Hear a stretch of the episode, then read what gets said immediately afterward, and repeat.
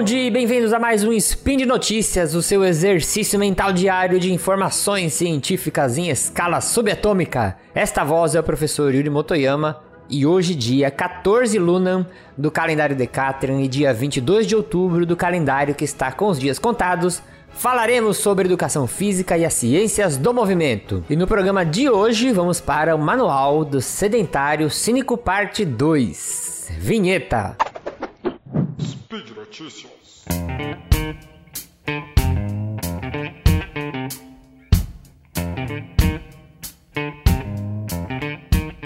Quando você vai fazer agachamento e você tá agachando e levantando um pouquinho os calcanhares do chão. Isso é um pouco perigoso, para não falar muito perigoso, porque quando você agacha com a barra nas costas, não tem problema o teu joelho passar da ponta do pé.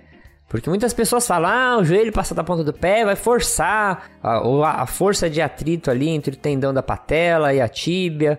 Não tem problema o joelho passar da ponta do pé. Isso é uma coisa que já tem artigos que demonstram, né, ou quando você vai avaliar a pressão, né, a compressão ali da patela com a tíbia, não tem essa relação entre passar ou não da ponta do pé. Mas um problema que tem é você estar tá biomecanicamente desalinhado na hora de fazer o agachamento. Porque quando você agacha, você tem que ter um centro de apoio ali. Vamos imaginar assim, se alguém está te olhando agachando de lado, você tem que ter uma linha onde que uma linha imaginária que passa pelo teu corpo, que passa pela tua cabeça, passa pela tua coluna lombar, passa pelos teus tornozelos e seu corpo tem que estar alinhado dentro desta linha. E aí o que acontece? Esse é um erro comum.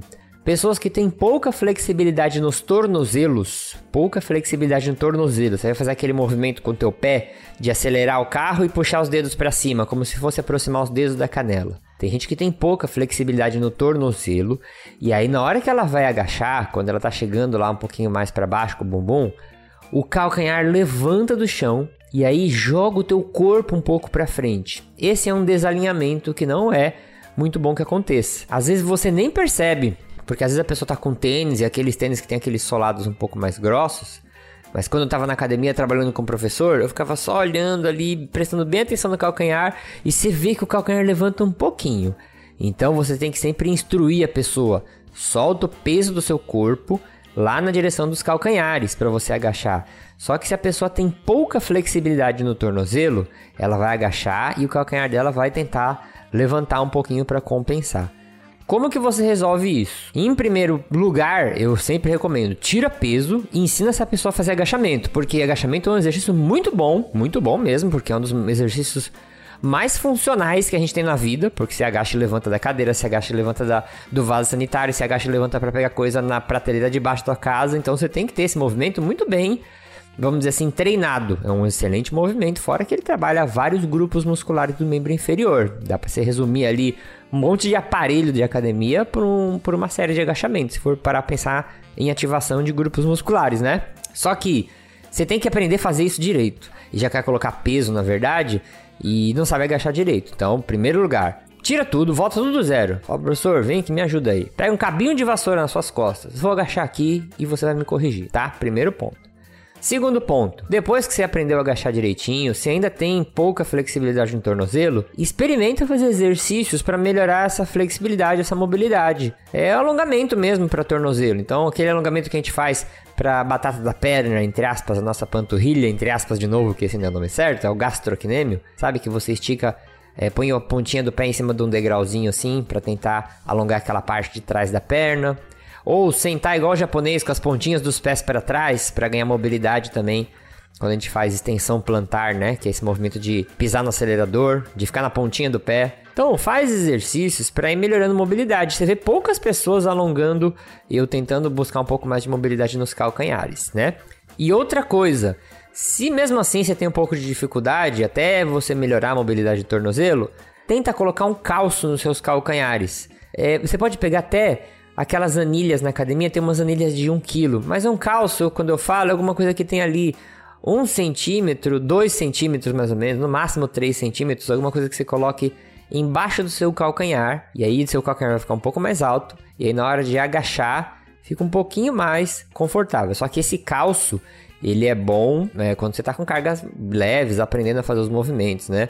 Mas se for por cargas muito pesadas, eu prefiro, eu ainda acho melhor você ganhar mobilidade, aprender a fazer o agachamento e não depender muito dessas estratégias, tá? Então aí, esta é a dica do agachamento. Segunda dica, quando você estiver fazendo esteira, não é bom você parar ela de uma vez. Tem gente que tá fazendo esteira, eu vejo isso na academia fico desesperado. Tá correndo, correndo, correndo, correndo. Aí de repente acabou o treino, pá, dá um tapa na esteira, para, pula da esteira e já sai virando estrela igual um doido na academia. É, às vezes você pode, isso pode fazer você sentir um pouco nauseado e fazer você se sentir mal. Principalmente se você tá começando, tá? Quem tá começando a fazer academia, cuidado com esse lance de parar a esteira. Você não vai morrer nem nada, mas o que eu quero dizer? Quando você tá andando na esteira, é diferente de quando você tá andando na rua. Quando você tá andando na rua, você não vai, ah, vou andar na praia. Você tá andando, andando, andando, de repente, você não aperta um botão, para e se teletransporta pra tua casa e fica sentado lá, né? Geralmente você tá andando na, na praia e você para, agora eu vou voltar pra minha casa, você vem andando no ritmo mais lento, aí você chega na sua casa e se você vai desacelerando o exercício aos poucos. Agora na esteira não. Você tá andando lá no ritmo bom ou até correndo, aí, e você tem a oportunidade de parar de uma vez. E qual que é o lance? Não sei se vocês já ouviram um ditado que fala que as nossas pernas, os músculos das nossas pernas, os gastrocnêmios, né, as batatas das pernas, eles são o segundo coração do nosso corpo. Por quê? A maior parte do nosso sangue, ele fica nos membros inferiores, porque a gente fica em pé, a gente tem bastante lugar para acomodar esses, esse sangue que a gente tem vários vasos e veias, né, e locais para a gente poder é, acomodar esse sangue. Então a gravidade puxa o nosso sangue lá para os membros inferiores e eles ficam lá.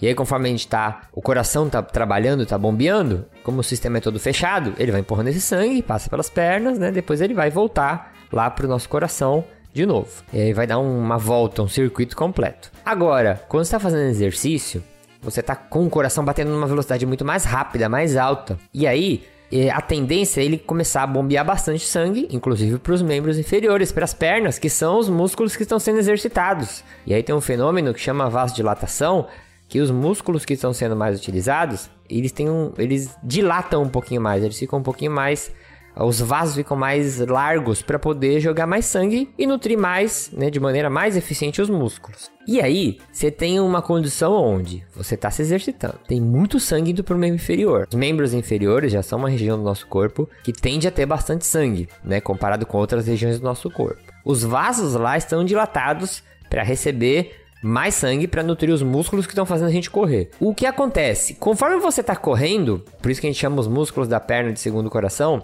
a contração dos músculos da perna, principalmente a contração dos músculos da nossa batata da perna, do gastrocnêmio, ajuda, quando o músculo contrai, ele esmaga esses vasos e ajuda a empurrar o sangue de volta para cima. Então é como se o coração estivesse bombeando para baixo e a cada passada que você der, os músculos da sua perna contraíssem e ajudasse a jogar o sangue para cima. E ele sobe com um pouco mais de facilidade. E isso mantém uma dinâmica interessante que mantém o teu corpo lá com uma circulação ideal. E aí você tá andando na esteira, de repente você para de aperta o botão de parar e para por completo. Algumas pessoas podem sentir isso, que é um efeito nauseante, que é resultado de quê? Você parou o exercício, Aí seu coração tá mandando sangue lá pra perna, perna, perna, perna, perna. E você parou de movimentar a perna, né? Pra mandar a, o sangue de volta com o auxílio da contração dos músculos dos gastrocnêmios. E aí tá indo muito para baixo e começa a o ritmo que tava vindo para cima para de, de acontecer. E aí falta um pouquinho de sangue lá no sistema nervoso e aí depende de cada pessoa isso que eu vou falar. Tem organismos que têm uma um ajuste, né? Tem pessoas que têm um ajuste muito rápido da tensão arterial. O corpo logo ali já dilata e contrai vasos em regiões específicas para poder direcionar esse sangue de, de novo pro, pro encéfalo, né? Para você não sentir esse efeito de náusea, de tontura. E você quase não passa mal, você nem percebe. Agora, indivíduos sedentários, idosos, ou às vezes você tá num dia não muito bom, você pode sentir isso se você parar de uma vez, é dar um pouco de tontura, tem gente que passa mal, tem que sentar, tem gente que até vomita né? Que é todo o efeito de nauseante mesmo, né? De como se fosse de falta de oxigênio no seu cérebro ou insuficiência, né? Da quantidade de oxigênio no seu cérebro, você sente aquela tontura. É igual quando você tá deitado, às vezes, e você levanta muito rápido, por exemplo. Então, não pare de uma vez. Por isso que tem nas esteiras um botãozinho escrito cooldown ou resfriamento. E às vezes o teu professor fala, ah, faz 5 minutos de aquecimento, mas depois do treino faz uns 5 minutos de resfriamento. Não é besteira isso, tá? Então, para ali, acabou o treino, gente, 3 minutinhos, 5 minutinhos, não vai te custar nada. põe a metade do, do, da velocidade que estava correndo, aí você vai andando devagarinho, aí você diminui mais um pouquinho, vai andando devagarinho, daí você deixa bem devagar, 1 km, 2 km por hora, anda aí mais um minutinho, aí você para a esteira ou usa o botãozinho do resfriamento aí do cooldown que tem nas esteiras, tá bom? Isto vai é, deixar o treino mais confortável. Beleza então, gente? E por hoje é só, lembrando que agora você pode ouvir aí o 4 de 15 no feed do Portal Deviante. Se você curte ciência, movimento e exercício, tenho certeza que você vai gostar lá do meu podcast, dá um pulinho lá. Todas as informações que eu citei aqui, eu vou deixar lá também no post, até algumas coisas a mais se você quiser dar uma olhada, alguns conteúdos que eu produzi relacionados a este tema também. E aí você deixa seu comentário e fala, pô Yuri, tem algumas coisas que você poderia falar, algumas dúvidas que eu tenho em academia, posso usar isso também, esse espaço no Spin. Se você tiver elogio, crítica, forma de salvar a vida do Tarek, manda aí tudo nos comentários. E também, se você quiser ajudar esse podcast que vai da física até educação física, nós contamos com o seu apoio lá no patronato do SciCast, no Patreon, no Padrim ou no PicPay. Beleza, gente? Bom dia para vocês e não parem esteira de uma vez. Oi, até rimou.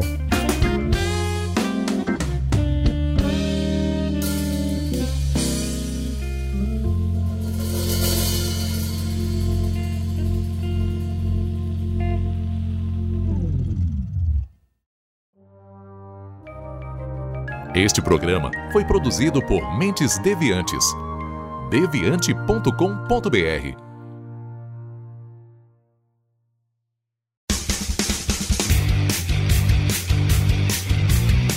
Cortes, edição de podcast.